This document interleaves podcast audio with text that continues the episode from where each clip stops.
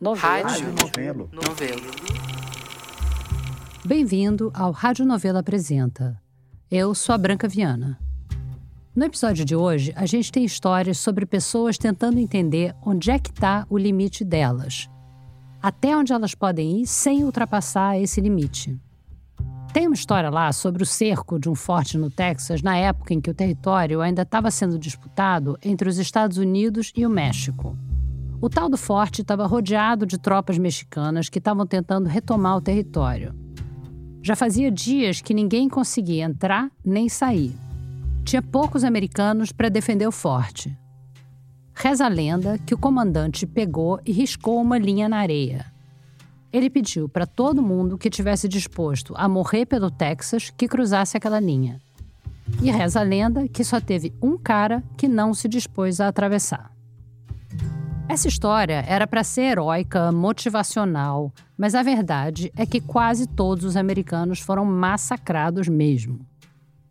Esse gesto, talvez apócrifo, do comandante acabou virando uma expressão popular: riscar uma linha na areia. Do tipo, daqui você não passa. Ou daqui eu não passo. É um limite que a gente estabelece. Mas esse limite tende a ser frágil porque afinal de contas é só bater qualquer ventinho e aquela linha na areia já era. Os limites da gente podem ser testados o tempo todo em tudo quanto é tipo de situação. Mas muitas vezes isso tem a ver com uma cadeia de comando. Com alguém com mais poder mandando a gente fazer alguma coisa e a gente decidindo: nossa, ok. Ou então, nossa, de jeito nenhum.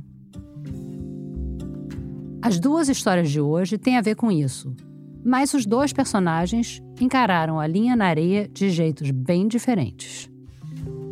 A segunda história tem pitadas do fantástico e se passa em vários reinos do Oriente Médio. A primeira vem daqui do Brasil mesmo.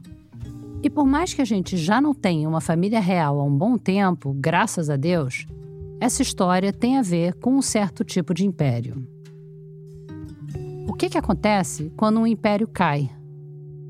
A Operação Lava Jato foi um desses impérios que pareciam que não iam acabar nunca. Ela durou de 2014, quando ela surgiu com o objetivo declarado de investigar a lavagem de dinheiro, até 2021, quando já tinha ficado claro que a operação investigava um lado só. E ela acabou enterrada pelo governo Bolsonaro, e, quando a operação acabou, teve gente reagindo das formas mais diferentes. Teve gente que comemorou, teve gente que disse que não, que não tinha acabado, teve gente que lamentou, e teve gente que viu isso tudo e pensou: a gente tem que fazer um museu da Lava Jato. Um museu para falar do que a Lava Jato foi e o que foi que ela fez. Quem conta essa história é o Vitor Hugo Brandalize. Nem precisa fazer esforço para adivinhar em qual cidade o Museu da Lava Jato foi fundado. Só podia ser uma: Curitiba. Mas Curitiba não é tão pequena assim, então a gente pode tentar ser mais específico nesse jogo de adivinha. Onde em Curitiba? Na frente da casa do Deltan. Não foi. No restaurante onde o Moro se encontrou com o Luciano Huck. Também não. Naquele descampado onde botaram o outdoor os procuradores da Força Tarefa com o peitoral todo estufado, tipo super-herói. Não, não foi lá. O lugar onde esse museu começou diz muito sobre o que ele ia ser. Bom dia, presidente Lula! Foi na Vigília Lula Livre, no bairro Santa Cândida, bem na frente da Superintendência da Polícia Federal, onde um grupo de apoiadores do presidente Lula montou um acampamento e não arredou pé enquanto ele ficou preso. Eu, fiquei na vigília, né? Eu fui advogado da vigília. Eu morei lá 97 dias. Esse é o Felipe Mongruel, que todo mundo chama de Magal. O Magal é advogado e um dos fundadores do Museu da Lava Jato. Ele morou na Vigília, acampado por um tempo, mas ele continuou lá trabalhando até o final, por 580 dias, até que Lula foi solto em novembro de 2019. Eles ainda ficaram um dia a mais para desmontar tudo. E aí bateu aquele momento esquisito, sabe? Quando a coisa que você queria fazia tanto tempo pega e acontece, bate um vazio. Os caras olharam um para o outro e disseram: E agora? O que a gente faz? O negócio era pegar toda essa energia que eles empregaram no acampamento durante meses e inventar um novo propósito para ela. E aí eles pensaram o seguinte: O Lula saindo da cadeia foi um ponto-chave na história do presidente. E também na da operação que prendeu ele.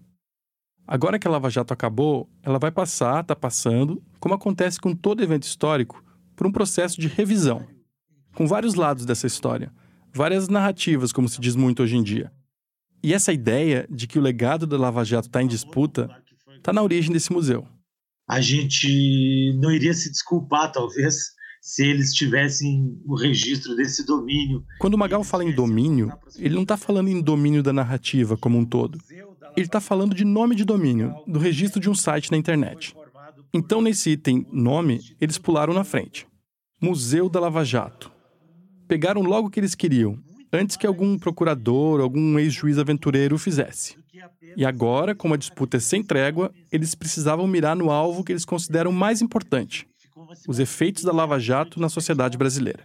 Porque o processo todo que caminha da criminalização da política, da depuração, da destruição total, acaba na salvação pela própria política, visto que os maiores protagonistas dessa história concorreram a cargos públicos e o pior, foram eleitos com grandíssimas votações isso ainda vai permanecer no Estado Social, ainda vai estar na epiderme brasileira, ainda vai estar no tecido das camadas políticas que a gente não vai saber para onde vai. Um ano e meio depois do fim da Lava Jato, já tem os entendimentos meio que de consenso nesse processo de revisão.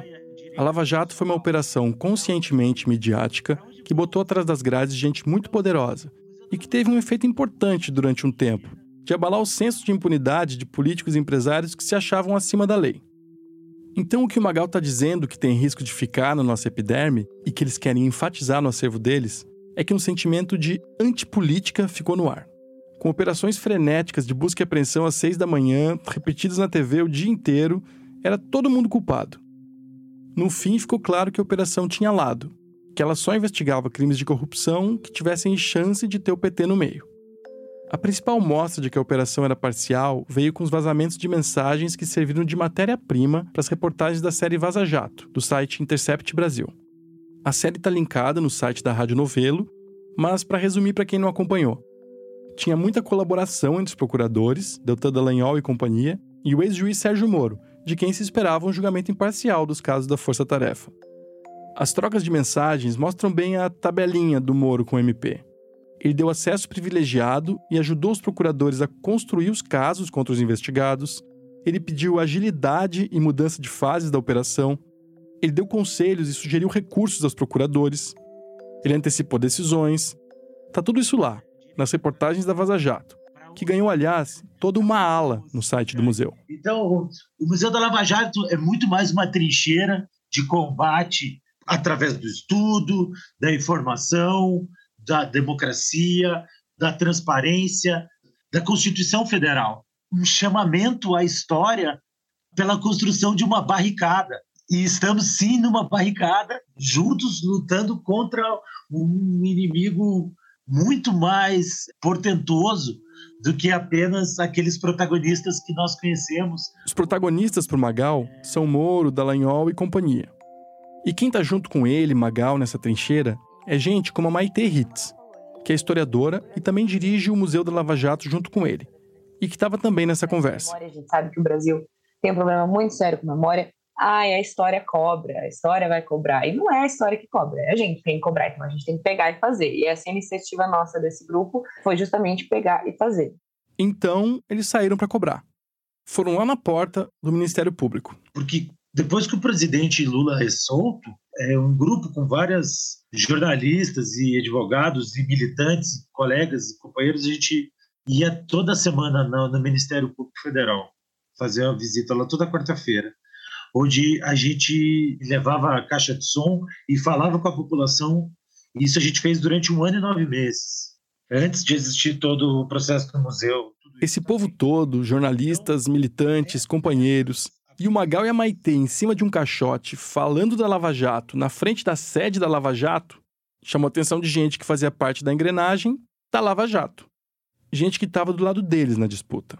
Então, nessas aparições nossas, todas as quartas-feiras, Algumas pessoas que trabalhavam também dentro do Ministério Público vinham conversar com a gente e falar: olha, a gente trabalha lá dentro, mas a gente não faz parte disso aqui. A falação na frente do MP atraiu gente que não costumava falar com a imprensa. E isso acabou moldando essa nova instituição que estava se estruturando o museu. No começo de 2022, o Museu da Lava Jato estava fundado e já tinha uma equipe inicial. Por enquanto, ele só funciona online, mas está nos planos uma sede física aberta para visita. Para cavar essa primeira trincheira virtual, eles receberam doações de voluntários, principalmente advogados e principalmente advogados que defendiam investigados na Lava Jato, como o Antônio Carlos de Almeida Castro, o Cacai, e o Eugênio Aragão, que foi ministro da Justiça da Dilma. Os diretores do museu não fazem questão nenhuma de esconder que eles têm um lado nessa história. Mas, segundo eles, isso não quer dizer que outras formas de ver a operação vão ser ignoradas. Aqui, de novo, a Maitê. A gente vai apresentar todas as narrativas. Existe, por exemplo, assim como existiu o acampamento Lula Livre depois virou a vigília, a gente teve o acampamento Todos contra a Corrupção, que ficava na frente da Justiça Federal, que fizeram monumentos e que fizeram ações e que vendiam camisetas e que tinham lemas, emblemas e que depois se autodestruíram a partir do momento em que o grande líder deles se autodestruiu também, né? Se autossabotou. O grande líder que a Maitê está dizendo que se autodestruiu é o Moro, no caso.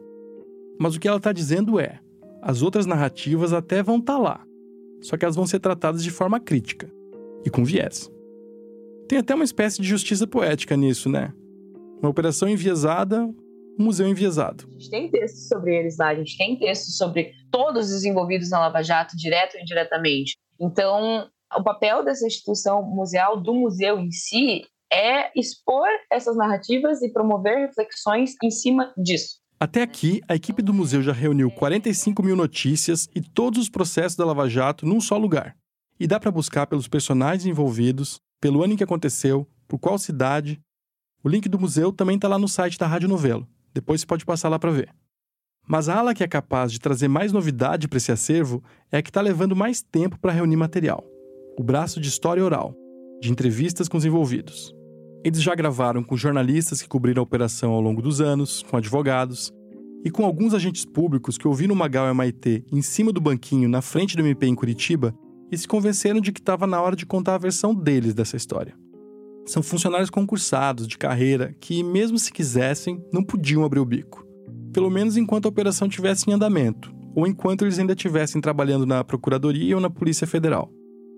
Entre as várias entrevistas que o acervo já conseguiu reunir, teve uma que me chamou mais a atenção: a do agente responsável pelos grampos da Lava Jato no começo da operação. Um agente que, por causa do trabalho dele na Força Tarefa, acabou se vendo numa situação em que ele teve que se confrontar com o próprio limite ético dele, com quanto ele conseguia suportar antes de romper com os padrões morais dele mesmo. O nome dele é Dalmei Verlang.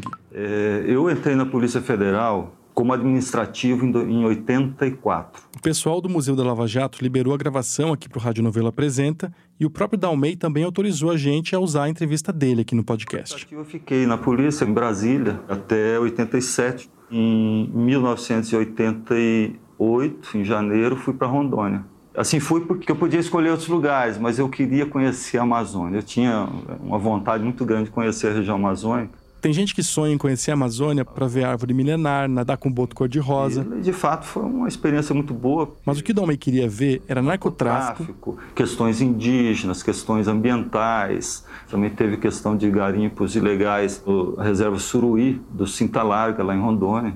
Contrabando de diamantes. Né? Foi no cotidiano de investigações contra o saque da floresta que o Dalmei um dia pulou da inteligência, monitorando outros, para contra-inteligência investigando os próprios colegas. Até policiais foram presos na época por conta de envolvimento com o ilícito, né?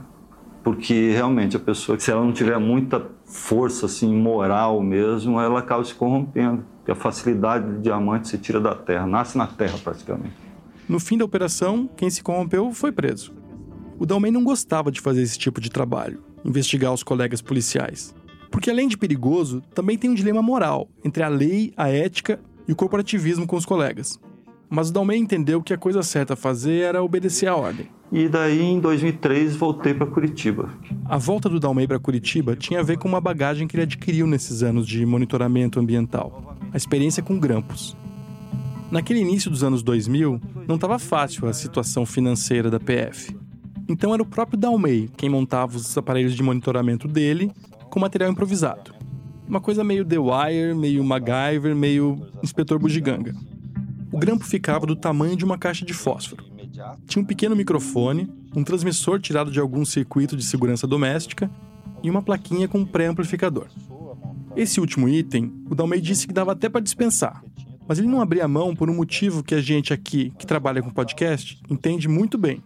Eu, eu primava pela qualidade do áudio, né? Então, a gente montava um transmissor e, sobretudo, um bom microfone e um pré-amplificador para dar uma qualidade maior na captação do áudio. Nessa época, o Dalmei também começou a fazer grampos adaptando aparelhos celulares. Ele tirava tudo do celular, deixava só o microfone. No depoimento, ele diz que ele dava uma bombada na capacidade de captação desse microfone. Mas ele não entra muito em detalhes e eu não ia conseguir entender mesmo esses paranauês técnicos. Mas depois disso, ele deixava o aparelho programado para atender automaticamente as chamadas. Aí era só ele conectar o celular no Guardião, que é o sistema de gravações da Polícia Federal, telefonar para esse celular e pronto. Estava grampeado o ambiente. Isso tudo com um material comprado na Santa Efigênia, uma rua de parafernália eletrônica que fica no centro de São Paulo. Mas daí o departamento 2006, 2007 começou a adquirir equipamentos para essa finalidade, monitoramento ambiental e, e trabalhos de investigação. E eu sempre fiquei na vanguarda disso, né? Na questão de equipamentos que a gente chama de meios eletrônicos para investigação, né?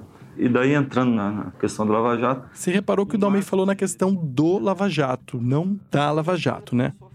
A gente perde de vista porque a Operação Lava Jato virou essa entidade, esse império, esse capítulo da história do Brasil. Mas antes de existir a Lava Jato, existiam os Lava Jatos. Os serviços de higienização automotiva a jato, para usar o termo técnico.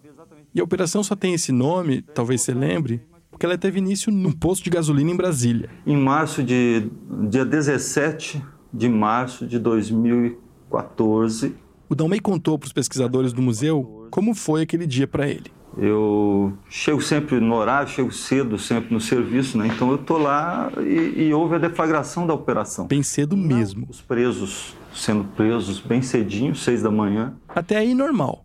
Mas o Dalmei estranhou quando, por volta das 10 da manhã, chegaram na sala dele, de uma vez só, uma comitiva de superiores dele.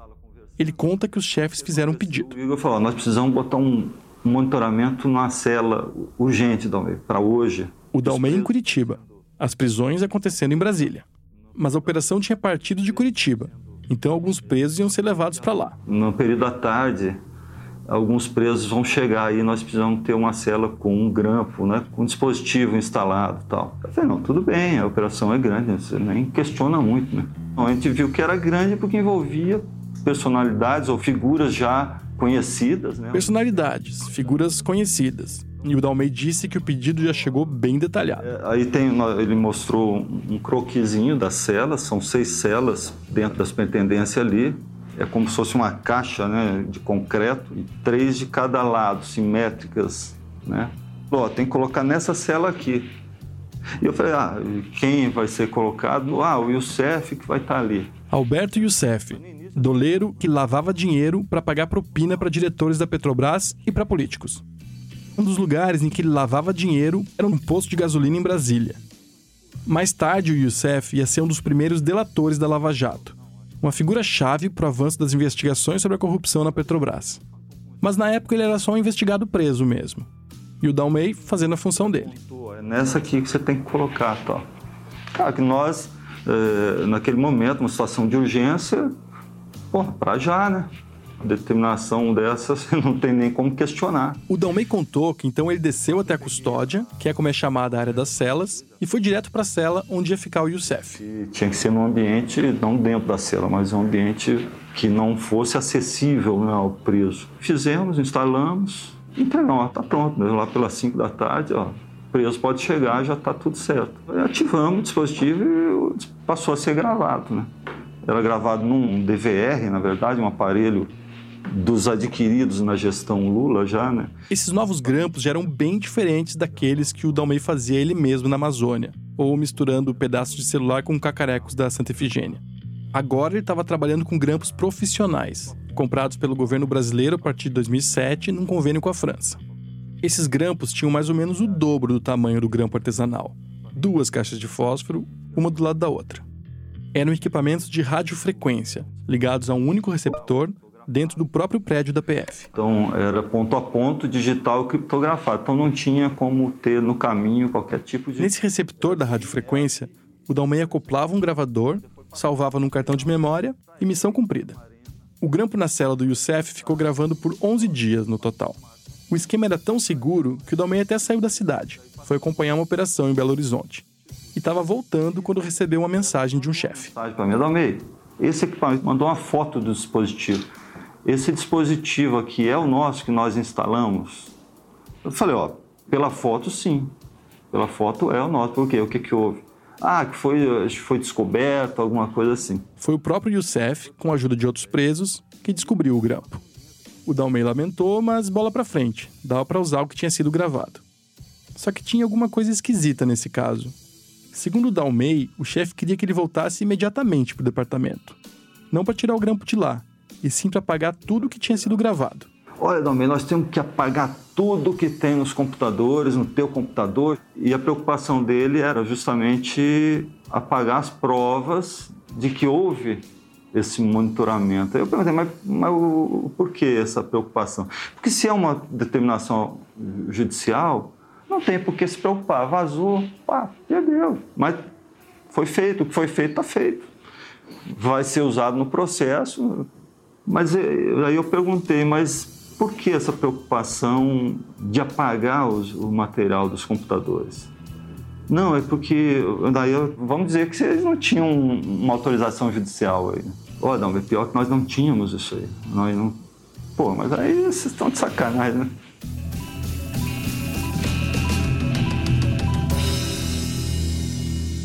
Então foi ali já ficou comprovado que foi uma atividade já queimaram a largada no primeiro dia. A operação mal começou e a queimaram a largada. Para o pessoal do Museu da Lava Jato, o caso do grampo na cela do Youssef mostra que a operação estava viciada desde o primeiro momento. E que muito do que veio depois tinha que ter sido anulado por causa desse pecado original. Tinha que ter botado um freio já ali. Tem mesmo vários exemplos de investigações que levaram anos e foram anuladas depois, porque foram baseadas em grampos feitos sem autorização judicial. Mas a Lava Jato continuou. E já acabou. Só que o caso do grampo nessa cela provoca debates até hoje.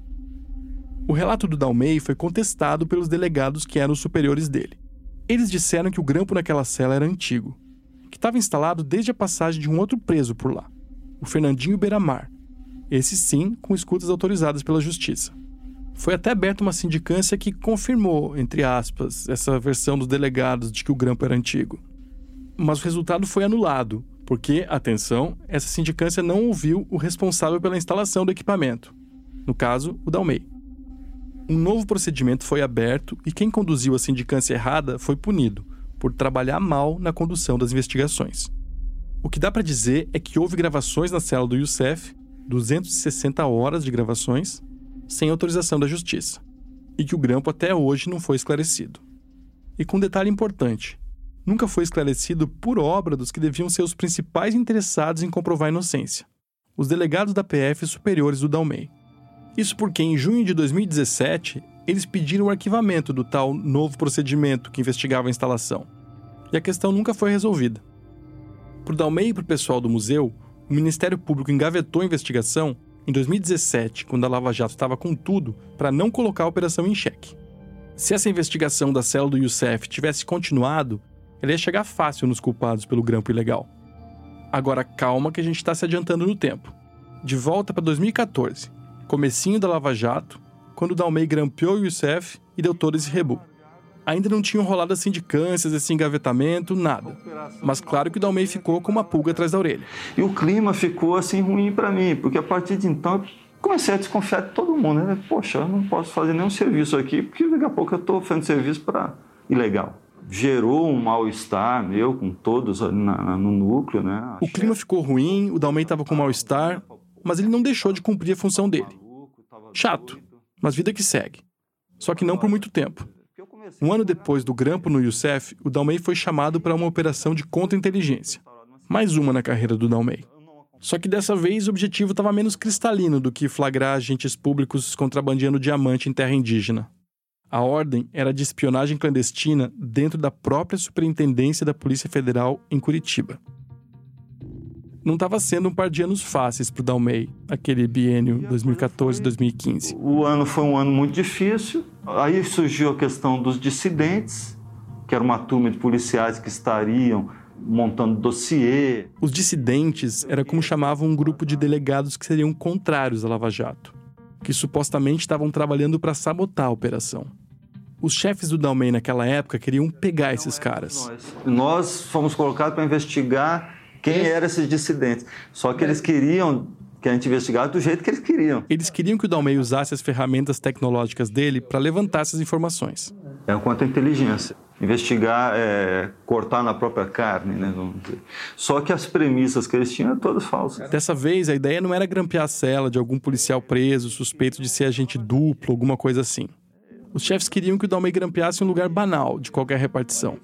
Um lugar de pausa, de respiro. Quer dizer, talvez o contrário disso. Então, 2015, e daí veio a questão do grampo do fumódromo. O fumódromo da Polícia Federal. O Dalmé entendia a importância do serviço de contra-inteligência. Não era uma coisa que ele gostava de fazer, mas ele concordava que ter gente sabotando uma operação de dentro era muito perigoso. E ainda naquela ânsia de realmente ver se essa questão dos dissidentes era realmente real, nós estávamos imbuídos disso realmente. Num primeiro momento, ele também entendeu a escolha do fumódromo como lugar estratégico para posicionar o grampo. A demanda de um grampo, de um monitoramento no fumódromo, porque era frequentado por delegados amigos daqueles dissidentes, que era da suspeita do dossiê que estava sendo preparado. Essas pessoas eram conhecidas e conhecidas de quem frequentava o fumódromo e que ali no fumódromo poderia ser tratado em conversas informais ali na hora. O Rivaldo, por exemplo, delegado. Rivaldo Venâncio, um delegado com carreira longa na superintendência. Por exemplo, delegado Rivaldo, com um outro delegado que trabalhava ali perto e que ali eles iam conversar. Conversando, pitando e sendo gravados clandestinamente. O Dalmei sabia que esse não era um trabalho simples. E ele ainda estava escaldado com o que tinha rolado na cela do Youssef só um ano antes.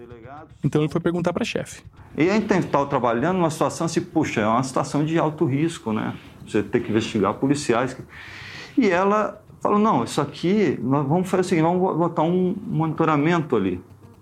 Eu falei, mas é autorizado? Não, isso é uma questão de segurança orgânica, Dalmei. Isso aí é possível. E segurança orgânica, quando a gente fala em segurança orgânica, é aquela autorização que uma empresa tem de investigar um funcionário que pode estar colocando em risco, né? É, é assim, dá para entender que, beleza, pode ser que. E ela fez essa determinação, né? determinou e a gente instalou. Mas para um teste. Um teste técnico, com um daqueles grampos do tipo moderno, por radiofrequência. Ela, só que ela já estava querendo saber o que estava sendo falado. E fazendo os testes, a gente viu que estava ruim. Mas ela não queria só o teste, ela queria saber, pô, e aí, o que estão falando? E o Dalmei é empenhado. Ele gostava de tudo que envolvia esse serviço de escuta desde os tempos de autodidata. Claro que ele ia tentar fazer o grampo do fumódromo funcionar. Ele começou a fazer serão no escritório para melhorar a qualidade do áudio. Ainda não tinha caído a ficha para ele. Até que um colega entrou na sala e percebeu o que estava acontecendo. Vendo eu com fone de ouvido ali na sala, ele falou: pô, mas o que, que é isso? Ah, é aquele, aquela demanda da lá. Cara, não, não, isso aí não. Às vezes é assim. A gente tá ali, seguindo a vida no automático, flexibilizando um pouquinho daqui, um pouquinho dali, e precisa vir alguém de fora para dar um chacoalhão. Isso aí não. Não, não, isso aí não. Olha, aí já é demais. Foi só assim, com o chacoalhão do colega, que o Domei percebeu que os limites dele tinham ficado para trás. E que agora ele precisava fazer alguma coisa Primeiro, uma desobediênciazinha civil, básica, não declarada. Eu falei, ó, não tem nada, tá ruim, o sinal tá ruim, o som é inaudível, não dá para entender nada, e eu desativei, desativei aquilo. O Dalmei desativou o grampo. Os policiais fumantes podiam voltar a pitar e conversar em paz. Depois ele parou para pensar e começou a racionalizar a ordem da chefe. Ela estava usando do termo segurança orgânica, ela tentou fazer um grampo que não era bem para segurança orgânica, mas para bisbilhotar mesmo a vida de outros colegas, né? que sequer estavam no rol dos suspeitos. São pessoas que poderiam estar conversando com. Na verdade, vamos falar a verdade, é uma grande paranoia desse pessoal. E nós no meio disso. A conversa informal, a fofoquinha, o desabafo, a pausa no meio do dia, o fumódromo. Todo mundo tem um limite. O fumódromo era o limite do Dalmei. Ele não percebeu isso na hora. Ele só percebeu depois que ele já tinha cruzado esse limite. E quando a gente esgarça um limite ético, isso mexe com um brilho, com alguma coisa que a gente tem muito profunda, de essência, do que faz a gente se entender como a pessoa que a gente é. Então não dá para fingir que não aconteceu nada. Quando nós sentimos isso aí e a pressão deles para tentar fazer ingerência dentro da investigação, houve a questão de a gente levar para o superintendente e ó, tem que tirar esse pessoal porque não dá para trabalhar assim. Não tem como fazer um trabalho isento. No cálculo do Dalmei, os chefes iam responder pelos limites que eles, os chefes, estavam ultrapassando. Mas não foi isso que aconteceu. E daí o superintendente levou para eles e eles nos romperam conosco, né? O Dalmei achou que o superintendente tinha até a mesma leitura que ele da história. Mas ele não teve. Ele não entendeu o episódio como erro dos superiores. Ele entendeu o episódio como insubordinação do Dalmei. E assim a coisa pegou, e daí me deu uma reviravolta. Uma reviravolta, uma implosão. O colega que deu o chacoalhão foi o primeiro. Então você volta para Bauru. Outro colega que tinha sido trazido pelo Dalmei de Rondônia veio depois. Rondônia, um cara que eu confiava, um cara que eu, eu sugeri inclusive para vir, né? Ele também voltou para Porto Velho. E claro que não tinha chance de o próprio Dalmei continuar ali, subordinado aos mesmos chefes. E eu fui mandado para Paranaguá, sem chance de conversa. Me tiraram do núcleo ali ou dali daquele ambiente, porque eles haviam em mim uma ameaça pela experiência que a gente tem de captar essas irregularidades. Porque a partir dali acabou. Ali a gente vê, não, isso aqui, isso não é sério. No fim do caso do grampo no fumódromo, depois de três anos de processo interno, só o Dalmei acabou punido. E não pela instalação clandestina. Ele foi punido por ter informado, de forma imprópria, superiores dele sobre o grampo. Ele recebeu uma suspensão de 18 dias, que foram descontados do salário dele. Já a chefe dele, que no mesmo processo interno admitiu ter dado a ordem de instalação do grampo irregular, ela não sofreu nenhuma punição. Então, Dalmei, é o seguinte, a gente vai começar com uma pergunta que a gente está fazendo para todos os entrevistados, né? Como você define a Operação Lava Jato? A Operação Lava Jato é uma operação política, né? E é, é o que a gente poderia dizer um, um, uma espécie de um fascismo judicial, né?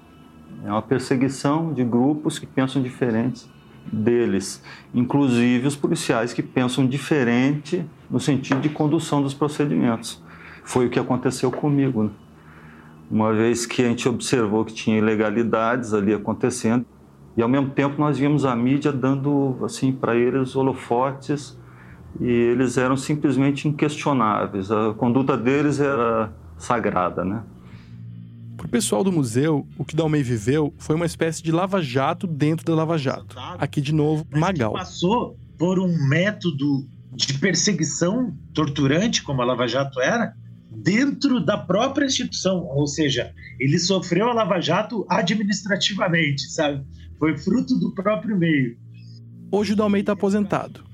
Antes disso, ele respondeu por três procedimentos disciplinares e dois inquéritos. Foram todos arquivados, exceto um deles, que ainda está correndo. Ele responde por desvio funcional por ter comparecido à CPI da Petrobras em 2015. Mais recentemente, nesse ano, apareceu uma nova pendência judicial na vida dele mas dessa vez foi ele quem procurou. O Dalmei recorreu na justiça para receber de volta o salário proporcional aos 18 dias que ele ficou suspenso, sozinho, no caso do grampo no fumódromo. Em Curitiba, parece que os ventos podem estar virando a favor dele. Lembra do delegado Rivaldo, um dos alvos do grampo clandestino no fumódromo da PF? Em janeiro de 2023, o delegado Rivaldo Venâncio foi nomeado superintendente da Polícia Federal do Paraná na primeira leva de mudanças na corporação feita pelo novo governo Lula. Mais uma pedra por cima das ruínas do velho império da Lava Jato. Esse foi o Vitor Hugo Brandalize, produtor sênior da Novelo. Já já a gente volta. It's Kaylee Cuoco for Priceline. Ready to go to your happy place for a happy price? Well, why didn't you say so? Just download the Priceline app right now and save up to 60% on hotels. So, whether it's Cousin Kevin's Kazoo concert in Kansas City, go Kevin, or Becky's Bachelorette Bash in Bermuda, you never have to miss a trip ever again. So, download the Priceline app today. Your savings are waiting. Go to your happy place for a happy price. Go to your happy price, Priceline. Na revista Piauí de maio, João Batista Júnior teve acesso aos inquéritos que revelam o passado violento do ex-policial militar Guilherme Derrite, hoje secretário de Segurança Pública de São Paulo. Luiz de Maza argumenta como a realidade desagradável da extrema-direita levou parte da inteligência brasileira ao culto e à simbologia de Caetano Veloso para resgatar uma autoimagem do país que não existe mais. E Fernando de Barros e Silva busca, num seminário da Esfera Brasil em São Paulo, o quadro que define o atual momento político em que o PIB tenta apresentar Tarcísio de Freitas como um político de centro. No computador, celular ou no papel, assinantes leem esses e outros textos com exclusividade. Saiba mais em revistapiauí.com.br. Eu não quero dar spoiler da segunda história de hoje, então eu só vou dizer que ela começa e termina em lugares onde limites não são bem vistos. Nem limites na vida, nem limites no cartão de crédito. O nosso concierge nesse ato vai ser o João Batista Júnior, repórter da revista Piauí. No ano 1 da pandemia, a vacina contra a Covid-19 ainda era um luxo, uma iguaria um sonho de consumo. Lembra daqueles empresários em Minas Gerais que teriam pago 600 reais para receber uma seringada de soro no braço? Mas tinha gente com esquemas um pouco mais sofisticados. Pacotes de turismo que levavam você para ilhas do Caribe, para os Estados Unidos, para Dubai. Você podia pegar imunidade contra a Covid e um belo bronze na mesma ida. Na época, eu estava querendo cobrir esse movimento e entender quem, enquanto o governo Bolsonaro ignorava os e-mails da Pfizer, estava pegando esse atalho luxuoso e indo de jatinho para receber uma injeção que deveria estar disponível para todo mundo pelo SUS. Daí liguei para uma fonte que trabalha nesse mundo e ele me indicou uma empresa que estava oferecendo fretamento de jatinhos para gente interessada em fazer turismo de vacina. Ele me deu uma dica que não tinha nada a ver com a vacina, mas tudo a ver com esse tipo de história que eu me interesso. E o que me fascina, e eu imagino que te fascine também, é o extraordinário, o absurdo, o inédito. Daí essa fonte me contou que, uma vez, uma cliente dela tinha viajado para um hotel em Dubai. E lá tinha um mordomo brasileiro, um cara que parecia mágico. Tudo que você pedia, ele fazia acontecer. Uh, o requisito principal é ser muito low profile. Esse é o Vinícius, o tal mordomo. Ele está falando sobre o requisito principal para a profissão dele. Eu não sei como que se diz isso no Brasil, mas. O é... Vinícius está fora do Brasil há vários anos já. Então ele não sabe que no Brasil, para low profile, se diz low profile. É, low profile é aquela pessoa é, muito tranquila, muito serena, não é cheio de si, sabe lidar com as adversidades, as imprevisões, né, a bipolaridade dos clientes e dos hóspedes e o ego descabido. Então, uh, esse é um dos pré-requisitos e a gente é constantemente testado nisso. Quando Vinícius diz constantemente testado, não sei se você consegue imaginar como são esses testes. Vou te introduzindo aos poucos em doses homeopáticas no mundo que o Vinícius habita. Primeiro que se fala muito inglês. Os clientes, por exemplo, ele chama de High Net Worth Individuals. Que é o termo entre 1 e 10 milhões de dólares, e Ultra High Net Worth Individual, que é aquele indivíduo que já alcançou mais de um bi de dólares. Os meus hóspedes ou os meus clientes, se eu posso dizer dessa forma, são de ultra high para high net worth. Então, low profile, high net worth. Na verdade, vi que a definição de high e ultra high net worth varia pelo mundo afora. Segundo algumas definições, você pode ser ultra high net worth com apenas 10 milhões de dólares. Mas parece que o mundo do Vinícius tem um padrão mais alto. Certo. Próxima frase em inglês. Nós temos um NDA, né, que é um Non-Disclosure Agreement. Eu não sou high net worth, mas já assinei uns NDAs na minha vida. O acordo de confidencialidade do Vinícius, no caso, significa que ele pode contar o que, como e quando, mas não quem. Mas não se preocupe, que muitas vezes essa é a parte menos interessante da história. Hoje em dia, o Vinícius trabalha na Arábia Saudita como mordomo-chefe, mas ele começou a carreira trabalhando num hotel de luxo em Doha, no Catar, como, mais uma vez em inglês, um Welcome Ambassador. O Welcome Ambassador ele é responsável pela recepção, triagem e auxílio geral na entrada do hotel de todo e qualquer hóspede ou visitante. Auxílio geral, no mundo do Vinícius, pode ser bem geral mesmo. Não costuma ser do naipe, queria um misto quente aqui no quarto, por favor. Os brasileiros que ele atendia nesse hotel em Doha tendiam a ser um pessoal na faixa dos 30, 40 anos que tinha acabado de ganhar mais dinheiro do que eles conseguiam gastar. E o Vinícius estava ali para ajudar com isso. Nós queremos um Rolls Royce. Então, arranjávamos um Rolls Royce. Aí eles dirigiam um Rolls Royce. Ah, agora não quero mais um Rolls Royce, agora eu quero uma Ferrari. Não quero mais a Ferrari, eu quero uma Lamborghini. Pois não. Então, de Lamborghini em Lamborghini, de Bolsa Chanel em Bolsa Chanel, Vinícius ia ganhando uma reputação como alguém que faz acontecer. Discretamente, claro. E depois de uns anos, ele foi chamado para uma entrevista num hotel em Dubai, o Burj Al Arab. Porque eu sabia que era praticamente entrar na NASA. Tinha muitos colegas que reprovavam é, e as pessoas falavam bastante do Burj, né, os sete estrelas, o melhor do mundo. Então, eu nunca tinha ouvido falar num hotel de seis estrelas, muito menos sete. Depois eu descobri que é basicamente marketing do Burj. Mas o luxo é real. E o Vinícius passou no teste e começou a trabalhar na NASA da hotelaria. E ali todos os sonhos podem se tornar realidade.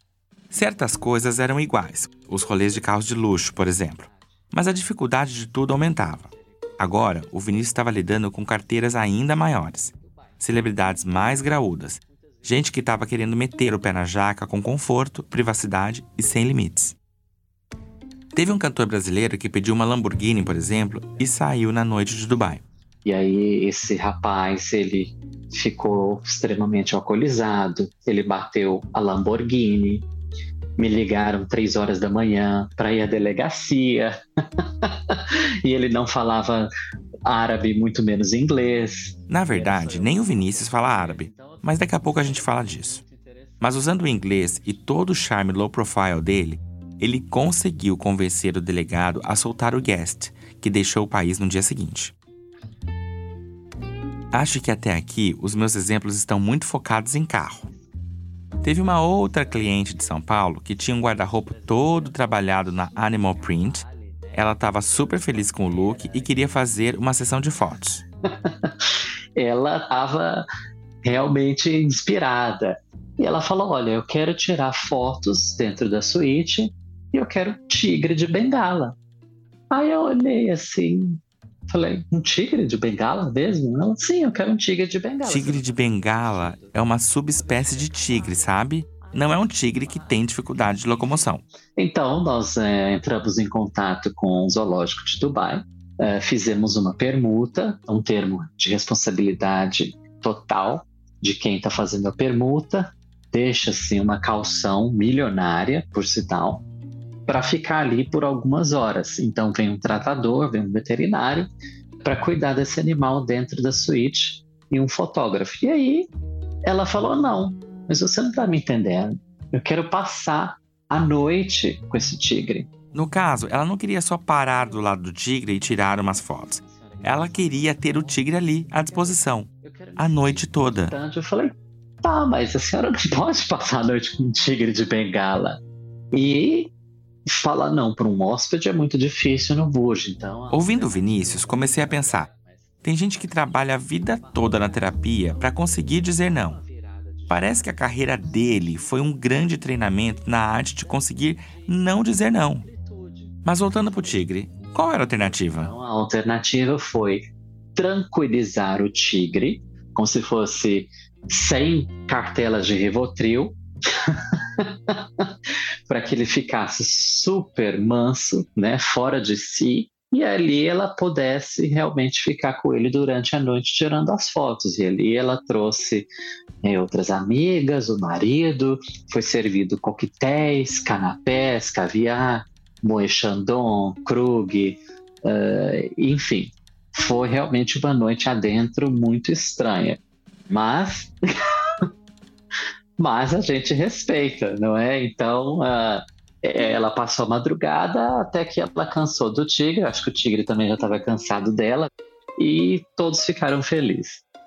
Lamborghini, tigre drogado, são luxos até caricatos, mas dá para entender a emoção do Vinícius de conseguir proporcionar esses sonhos.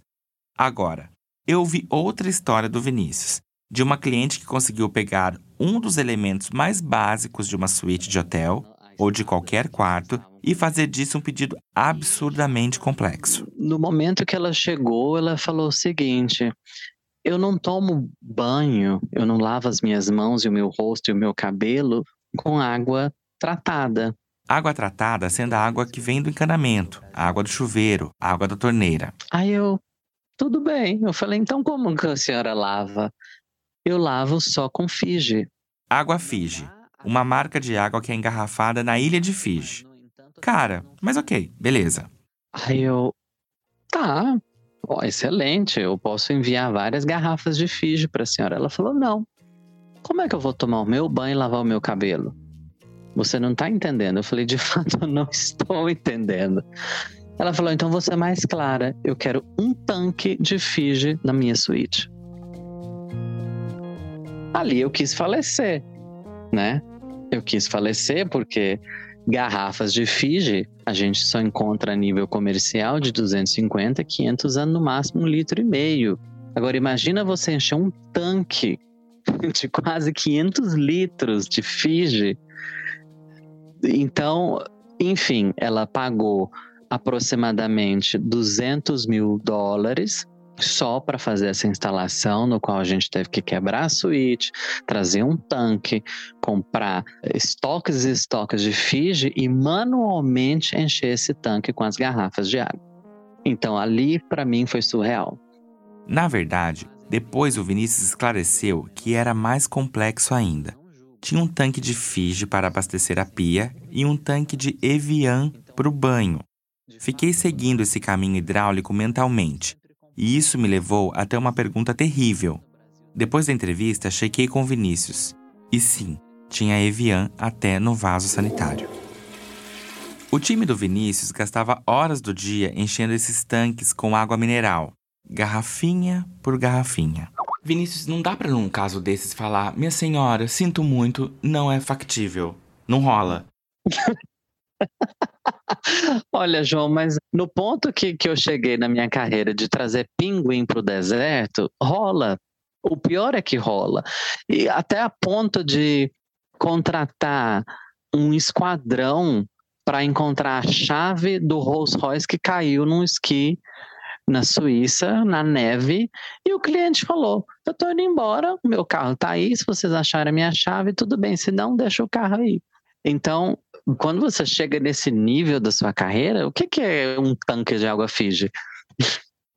o que é um tanque de água Fiji para quem já levou um pinguim para o deserto poderia ser o novo o que, que é um peido para quem já está cagado, né? Vou te contar do pinguim do deserto já já, mas para chegar lá, você precisa saber de onde o Vinícius veio. Quando ele se apresenta para um hóspede, ele diz assim: Meu nome é Vinícius, é, eu sou do Brasil e é um prazer lhe servir. Ele diz do Brasil porque, em primeiro lugar, a pessoa que ele está servindo provavelmente não vai querer tanta informação assim sobre o mordomo. Só quer um misto quente ou um Lamborghini para já. Mas mesmo que o hóspede quisesse saber mais, ele provavelmente não vai ter ouvido falar de Barra do Garças. Eu nasci em Mato Grosso, numa pequena cidade banhada pelo rio Araguaia, que se chama Barra do Garças. O Vinícius era filho de um casal de policiais civis. E quando ele tinha três anos, a mãe dele morreu. Por ocorrência de uma decisão e atitude drástica do meu pai, que foi de assassiná-la friamente. O Vinícius ficou sob os cuidados da avó e depois de uma tia, e acabou sendo criado em Goiânia. Mas por uma série de razões, ele não se sentia bem ali. E o problema não era a cidade, era o país. Era uma sensação de angústia de estar no Brasil. O meu sonho era voar fora, no exterior. Ele percebeu que o caminho para sair do país podia ser uma carreira trabalhando em hotel. Me apeguei muito à questão de, de customer service, né? que é a indústria de, de servir, a indústria da hospitalidade como eu posso servir ao outro, o que eu posso fazer pelo outro, como eu posso enxergar a dor do outro. Muita gente sonha em ir para fora, né? Mas a gente já viu que o Vinícius não é o tipo que fica no terreno do sonho. Vou te poupar os detalhes, mas o resultado foi esse. Então, com 19 anos eu chego em Doha, no Catar, muito jovem, muito ainda irresponsável, porque é uma cultura muito fechada, né? Ele diz irresponsável porque tem um detalhe. O Vinícius é gay. E essa é uma das coisas que mais me intrigam nele. Um menino brasileiro e gay que vai se meter numa região onde ter relações homossexuais, na maior parte das vezes, é crime. Só que ele não vê assim. Muitas vezes eu me sinto muito mais seguro nos países do Golfo. Porque uh, o Brasil, apesar de colocar todos de uma forma muito igualitária, eu nunca me senti protegido. Para alguém que está acostumado a ser low profile em todas as esferas da vida, até faz sentido. Ele disse que em todos esses anos o assunto só surgiu duas vezes. A primeira foi assim: ele costumava usar uma maquiagem bem discreta com proteção solar. E num desses hotéis de luxo, uma gerente percebeu e mandou ou ele tirar a maquiagem ou não voltar mais. A maquiagem ficou. O Vinícius é quem não voltou mais. A segunda vez foi assim. Ele tinha sido convidado para participar de um processo seletivo um tanto misterioso. Para começar, era uma vaga que tinha uma antiqualificação, se é que dá para falar assim. Para ter esse emprego, você não podia falar árabe. Provar que você fala uma língua é meio simples, né? Mas como é que faz para provar que você não fala? Eles fazem primeiro um teste de DNA, a nossa raiz uh, dos nossos ancestrais, né? E por onde nós passamos. E há uma investigação de ponta a ponta muito detalhada é, da nossa carreira, de onde nós vivemos, há uma empresa europeia que ela faz um cruzamento de dados das nossas mídias sociais e dos nossos telefones para saber quem foram todos os nossos contatos durante a vida e ali vem uma conclusão de que sim, nós não falamos árabe, então é algo realmente surreal. A outra parte surreal é que durante toda essa peneira ele não sabia quase nada sobre esse trabalho. E eles não fazem menção nenhuma de quem é o empregador, quanto é, aonde é e como será. Eles apenas conduzem você nas primeiras rodadas de entrevista. E se você tem êxito na final, você vai até Londres fazer a última etapa. E eu o Vinícius foi chamado para a última etapa, ficou super feliz e foi lá para Londres. E nessa última fase, no final, o entrevistador fez uma pergunta. Ele falou: Vinícius, você tem um currículo excelente, você é excelente, mas você é gay? Vinícius ficou pé da vida. Mas o cara falou que era uma questão de segurança, porque o Vinícius tinha passado para a última etapa para trabalhar com a família real saudita. E isso significava que ele ia precisar ser ainda mais low profile, ou seja, celibatário. E ele topou. O primeiro dia foi um choque. Na verdade, o choque foi logo na chegada. Todas as minhas três malas, duas de bordo e uma de mão, foram abertas. Tudo que havia por dentro foi retirado. A mala passou por raio-x, por detector de metal. Eu passei por um outro raio-x, um bar scan, na verdade, não é? Para ver o que, que tinha dentro do meu organismo. Fiz testes de doping para ver se eu não estava com drogas ou se eu havia consumido drogas e álcool. Então. Confiscaram o telefone, computador, pendrive, tudo. Você deixa tudo ali com a guarda real e naquele momento ele entregue um iPhone. E eu descobri depois de alguns meses que eu já estava trabalhando que os iPhones que nos deram não havia câmera, não havia GPS, não havia nenhum dos recursos que os telefones modernos têm hoje, justamente para não haver resquícios de falta de privacidade, não é? Então. Inclusive, é por isso que você está ouvindo Vinícius nessa qualidade de som. Ele estava gravando o lado da conversa dele com esse celular mas depois ele descobriu que o celular não salvava gravações de áudio, o que, né, faz sentido.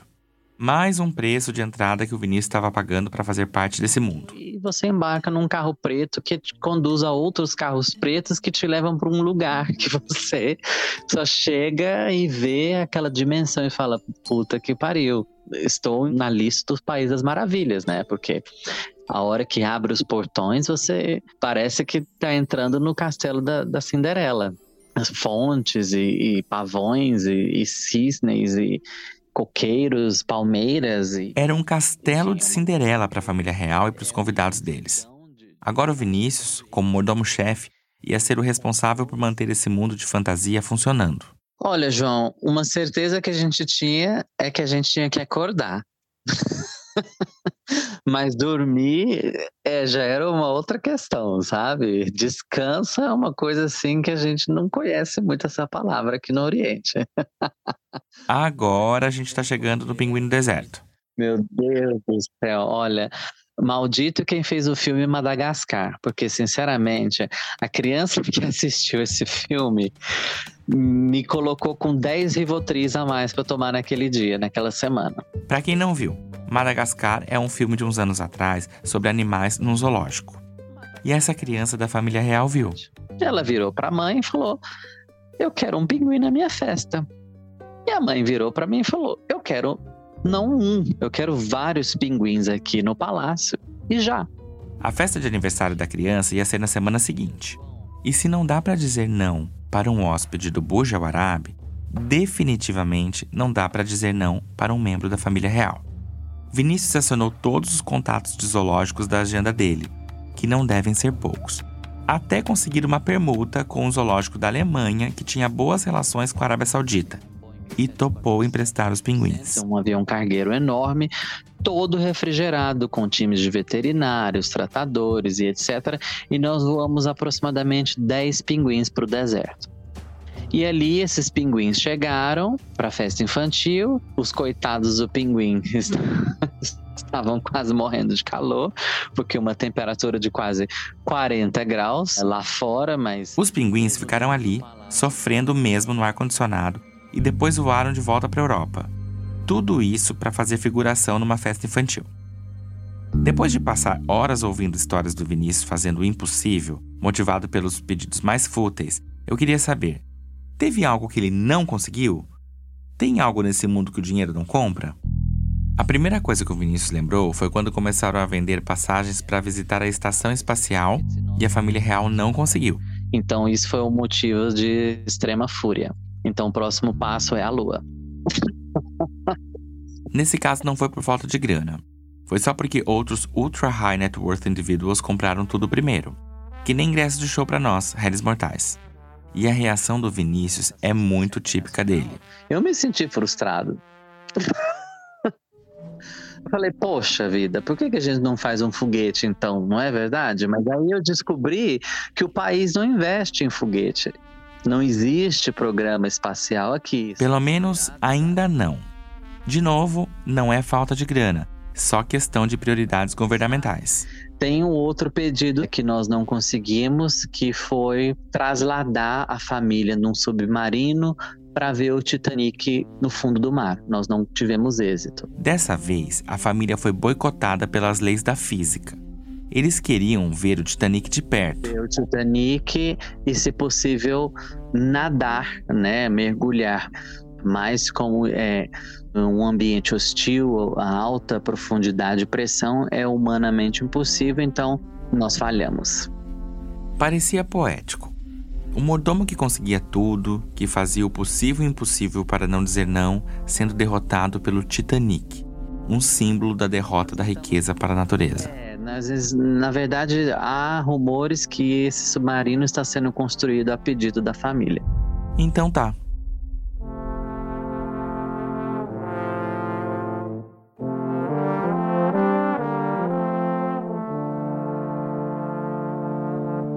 Essa reportagem foi feita em parceria com a revista Piauí.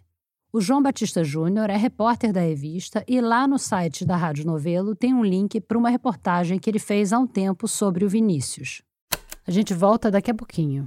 Só conquistaremos a paz social através da justiça social.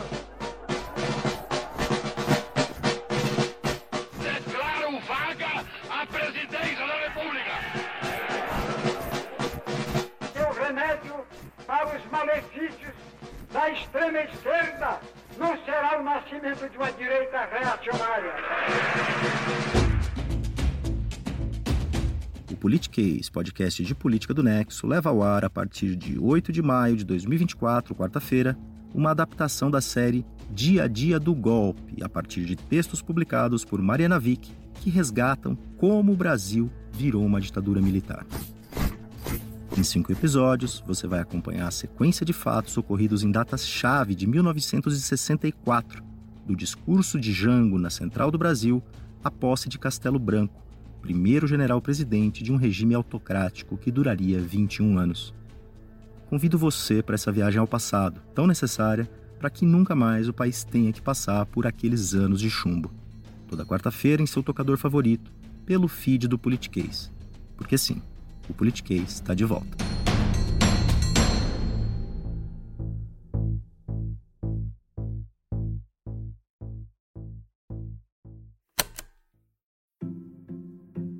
Obrigada por ouvir o Rádio Novela Apresenta.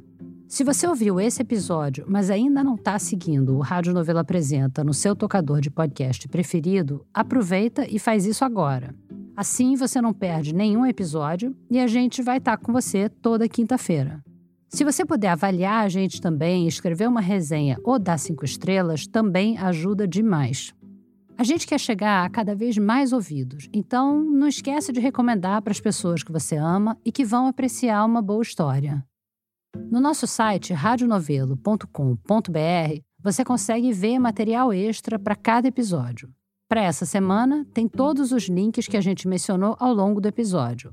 Da cobertura da Vaza Jato no site Intercept Brasil, do Museu da Lava Jato e da reportagem que o João Batista Júnior fez com o Vinícius, o mordomo das Arábias. E quando você passar lá no site, aproveita para assinar também a nossa newsletter. Se você quiser mandar uma história para gente, o nosso e-mail é apresenta@radionovelo.com.br. Você também pode só marcar a gente nas redes no arroba Rádio Novelo. O Rádio Novelo Apresenta é um original da Rádio Novelo. Toda quinta-feira tem episódio novo. A direção criativa é da Paula Scarpim e da Flora Thomson Devor, e a produção executiva é do Guilherme Alpendre.